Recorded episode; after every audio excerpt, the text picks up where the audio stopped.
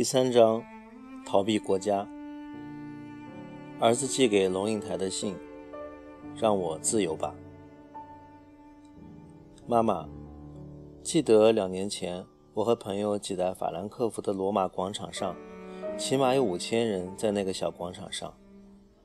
我们用力挥舞手中一只巨大的国旗，五千人在等候从韩国和日本参加世界杯足球赛回国的德国国家队。人们唱歌、鼓掌，有人流下眼泪。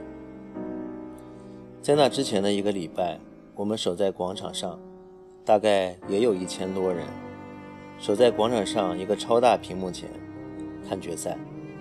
所有的人都在喊，在唱，在哭，在笑。好奇怪，好像突然之间，作为德国人是一件被允许的事。更奇怪的。你竟然还可以流露出你的身份和你的感情来，从哪说起呢，妈妈？你知道爸爸是挺爱国的，你曾经不以为然，而他的爱国，我想和爷爷有关。爷爷，他的父亲，在苏联战场打过仗，他的叔叔，在从列宁格勒撤退的大学里失踪，所以我其实受到爸爸某个程度的影响。可以说是以德国为荣的，但是因为纳粹的历史，我很小很小的时候就知道这种荣的情感不可以流露出来，是错误的。你记不记得，我小学的时候就很喜欢看各种统计指针，每次看到在什么指针上德国被列入世界前十名，就很高兴，甚至还包括什么欠债最多的前十名，好像也很光荣，反正不懂。所以从小，一方面在关心自己的国家，以它为荣；另一方面又要表现出很冷淡、很压抑，像拔河一样，有一种紧张，要小心翼翼才能不说错话。觉得德国是个不错的国家，这种感觉是没有人敢显露，大家都要藏起来的。在别的国家，你常看到国旗，德国很少，国歌也很难听得到。我记得妈妈，当你发现我们小学的开学典礼在教堂举行，你大吃一惊，意思是说，不是政教分离吗？怎么会在学校有宗教影响？你有没有想过，妈妈，那是因为德国逃避国家这个东西，以至于宗教都显得比较安全，逃避政，所以教就凸显了。在这种与国家保持距离的文化和教育中长大。我看见他的优点，在我们这一代人身上，真的很少很少爱国宣传的影响。当你对国家抱一种不信任的时候，你比较能够冷静地去分析他的问题所在。可是最近几年，年轻人，我这一代人，对这种老是小心翼翼、老是怕做错事、说错话、老是要保持政治正确的行为和思维模式，开始觉得烦了。很多年轻人开始说：“我要做我自己想做的，说我自己想说的，让我自由吧，我受够了。”我不是社会学家，但是我觉得世界杯足球赛对德国的集体意识有巨大影响。譬如说，在1954年的世界杯比赛，德国出乎意料地赢了当时一支称霸的瑞士队。你想想，1954年的德国人自信心多么低落。自我感觉多么坏！二战才结束没多久，这场比赛使德国人重新发觉：哎，我没那么糟，我还行啊。这一两年来，我有个感觉，好像德国文化像浪头一样起来。我说的当然是流行音乐、时尚、电影等等通俗文化。好莱坞文化本来也笼罩一切，但是最近，突然有好多德国电影，譬如《再见列宁》。还有曼尼图的鞋子大大走红，一群很年轻、很杰出的德国演员突然出现，还有流行音乐。本来只听美国音乐的我们，也开始听德国的创作了。我得走了，因为教练的时间到了，不是我自己踢，每个星期六是我当教练。你不要笑，妈妈，这群孩子足球员，我从他们四岁开始教，现在他们六岁了。非常可爱，教他们踢球能让我自己放松，忘记功课的压力和任何不愉快的事。跟他们一起使我很快乐，更何况我觉得我对他们有责任呢。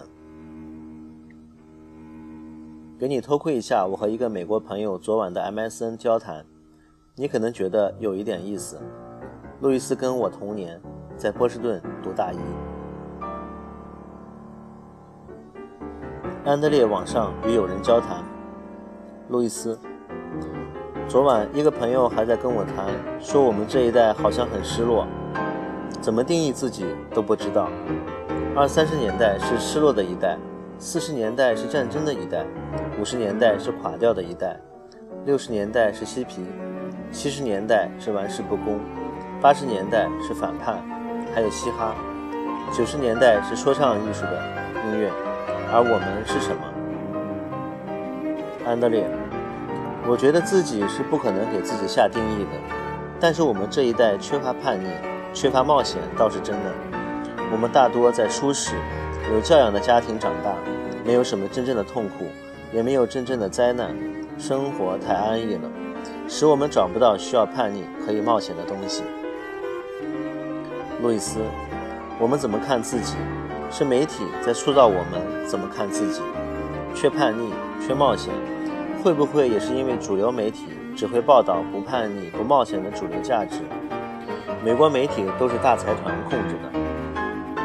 安德烈，但是我们究竟能对什么叛逆或反抗呢？你们美国人可能有对象，你们有布什，我们这边不太有。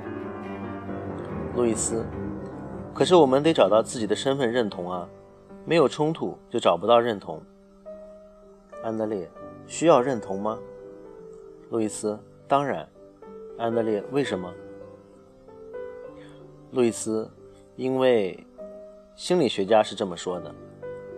安德烈，我要知道你怎么说。路易斯，我觉得很重要。安德烈，为什么？路易斯，譬如说，我认识一个黑白混血，他卡在两个种族和文化之间，就很茫然。很多年轻人。为了要有归属感，就加入犯罪团体。即使是犯罪团体，他也要有归属。安德烈，很糟的是，这个社会常常强迫你选边。路易斯，对我问你，做德国人是不是比较累？安德烈，不久前我去看一场国际足球赛，德国队踢进一球，群众跳起来，又又唱又喊。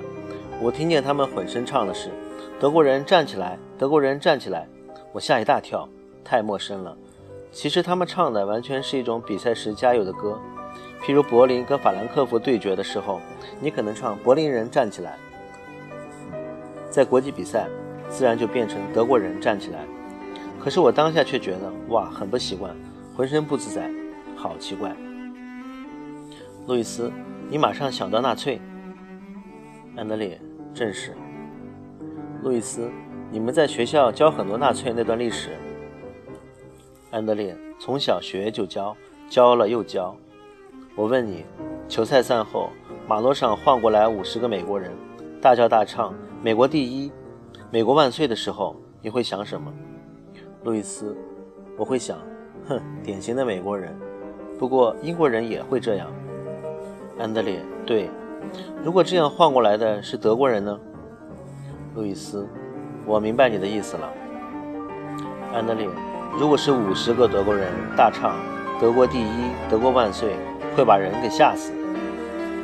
路易斯，明白。安德烈，是什么使你成为美国人？路易斯，这太难答了。其实我不喜欢美国人。安德烈，那么你认同什么？路易斯，我认同我的同代人。安德烈，那么是什么使你这一代人是美国人？世界第一强国的年轻人怎么理解他自己？还有他跟这个世界之间的关系？路易斯，我其实跟美国文化很疏离，很少同龄人关心政治。他们说他们反对布什，事实上那样说只是为了表现自己酷。反布什是流行的，年轻人每个都反。除非你是个基督徒或是好战主义者，安德烈，你是说年轻人不知道要跟什么价值去认同？路易斯，我们在一个富强的国家，富强的意思就是年轻人可以对政治、经济、国际形势一概幼稚无知，他反正承受得起，让别人来为他思考。美国年年轻人的悲哀就是这个，我们对世界完全淡漠，只关心自己的小圈子。安德烈，这大概就是所有富有国家的共同特征吧。